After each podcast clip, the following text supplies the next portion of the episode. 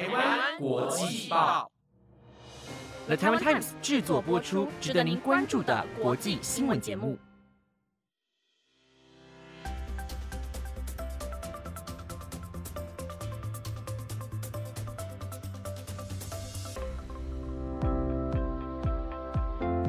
大家晚安，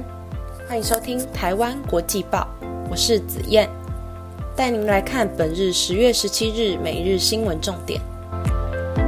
黑猩猩逃脱咬伤兽医脸部，大阪天王寺动物园紧急关闭。以色列日侨搭日撤侨专机需付钱，引发民众不满。泰勒斯演唱会电影开进亿美元红盘。中东局势紧张，无招谢，尚有一百四十七位国人选择留在以色列。中国日留学生半年花二点五亿狂买奢侈品。结果因这理由遭追税两千五百万元。马上带您来看第一则新闻。综合日媒报道，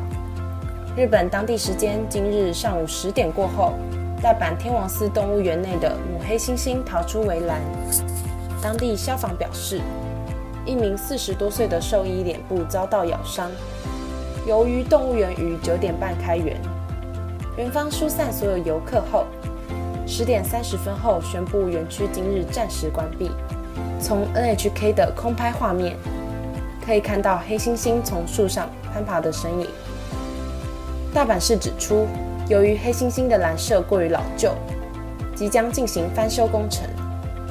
当动物园员工将黑猩猩移至暂时栏舍时，它突然逃了出去，爬到园区内的树木上。上午十一点前，职员发射的麻醉枪已经击中黑猩猩。经过约两个半小时后，黑猩猩从树上摔落，职员已成功捕获它。二零零七年，天王寺动物园也发生过黑猩猩逃脱事件。当时，一只母黑猩猩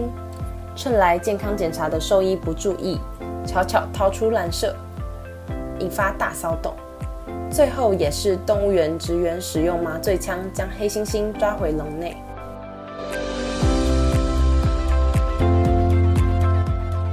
接着来关心以巴冲突的新闻。随着以巴冲突烧得越来越大，日本政府撤侨专机在十四日晚间，也就是台湾时间十五日凌晨，从以色列特拉维夫郊区机场飞抵阿拉伯联合大公国杜拜机场。机上只有八名日侨，但日本富士新闻网 （FNN） 报道，一人需要自费三万日元，大约台币六千六百元。日本共同社报道，以巴地区总共约有一千两百名日本人，八人平安抵达杜拜机场后，日本驻地总领事馆人员已经在此迎接，并且慰劳他们的旅途辛苦。其中有人接下来并未返日。而是搭乘预定的汽车转往其他的机场或饭店旅馆。反观南韩政府的撤侨班机，不仅全部费用由国家买单，免费撤侨，甚至能直接返回国内，还顺便协助撤出了五十一名日本人与六名新加坡人，与日本政府的安排形成鲜明对比，也因此传出前述八人对此相当不满，日本政府也被民众批评无能。继巡回演唱会门票销售一空后，泰勒斯再次展现吸金魔力。他的演唱会电影本周开映戏院就被粉丝挤爆，开出了九千六百万美元红盘，成为本周北美票房冠军。法新社报道，影艺事业顾问公司娱乐新销研究分析师格罗斯说：“这是轰动娱乐圈的开映成绩。”格罗斯表示，泰勒斯时代巡回演唱会。虽然十三到十五日两天的票房成绩低于部分的预估值，但仍是让其他演唱会电影相形见绌的大数字。他指出，目前为止每家票房最高的演唱会电影是二零一一年的《小贾斯汀永不说不》，下档时的总收入来到七千三百万美元。其次是已故流行乐天王 Michael Jackson 二零零九年的《迈克杰克森未来的未来》演唱会电影。票房是七千两百一十万美元。泰勒斯新片仅上映三天，收入就超越上述两部片，是今年夏天两大强片《Barbie》《奥本海默》同时推出以来，票房表现最佳的周末。北美院线联盟通报，本周票房排名第二的是收入一千一百万美元的《大法师信徒》，三到五名依序是《汪汪队立大功》超级大电影七百万美元，《多魂剧 X》。五百七十万美元，AI 创世者四百三十万美元。其他票房前十名的电影依序是《威尼斯魅影谋杀案》两百一十万美元，《The Blind》两百万美元，《鬼修女二》一百六十万美元，《私刑教育三》九十六万美元，《笨钱效应》九十二万美元。接着继续关心以巴冲突的新闻，中东局势恐有升温风险。我国外交部日前也宣布将以色列旅游警示灯号调升至橙色，建议国人若非必要避免前往以国。外交部长吴钊燮今天上午赴立法院院会备询前向媒体说明以色列撤侨进度。他指出，目前已从以色列协助一百五十六位国民安全离开以色列。包括空路和陆路，另外还有一百四十七位台湾人觉得目前情况没什么问题，因此选择留下。同时住处跟每一位侨民都保持密切联系，因此如果有任何人需要任何形式的帮助，外交部与住处都会提供必要协助。吴钊燮补充，在哈马斯七日对以色列发动恐怖攻击之后，外交部就谴责任何形式的恐怖攻击行为。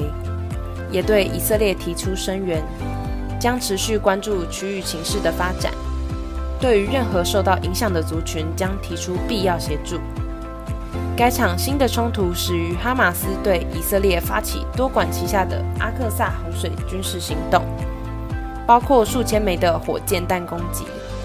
以及由陆海空兵分多路渗透到以色列境内，杀害及俘虏逾千位军民。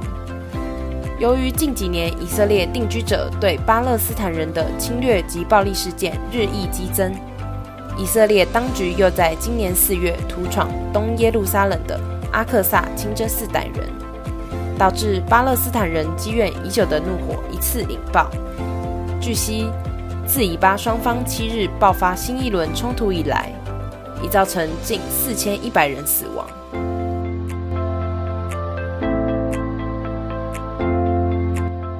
接着来关心今天最后一则新闻。根据日本媒体报道指出，三名中国籍留学生在入境日本的短短半年内，就在福冈购买了超过二点五亿日币的奢侈品，其中包含各种奢侈品牌的包包、手表等高价物品。而在遭到福冈国税局调查的时候，三人辩称商品已经寄出日本，但详细调查下去。三人却无法拿出相对应的证据，因此最后福冈国税局认定三人的购买行为不符合免税规定，依法征收两千五百万日元的消费税。据了解，日本税法规定，外国旅客在入境日本的半年内可以享用免税价格购买商品，但前提是商品必须在国外使用，同时也不能转售给别人。但就有许多中国留学生钻漏洞。不但狂买免税品，甚至还直接转售给别人赚取差价。而整起事件主要是二零二零年四月开始逐渐爆发，因为日本开始实施电子化的免税手续，所以有许多中国留学生的爆买行为才因此曝光。截止至二零二一年六月为止，日本全国免税店约有二点六万笔交易，消费金额高达四百亿日元。而其中超过一百万日元的免税消费，有超过八十 percent 都是中国留学生。以上是今天的新闻重点，感谢您收听台湾国际报，我是子燕，我们下周再见。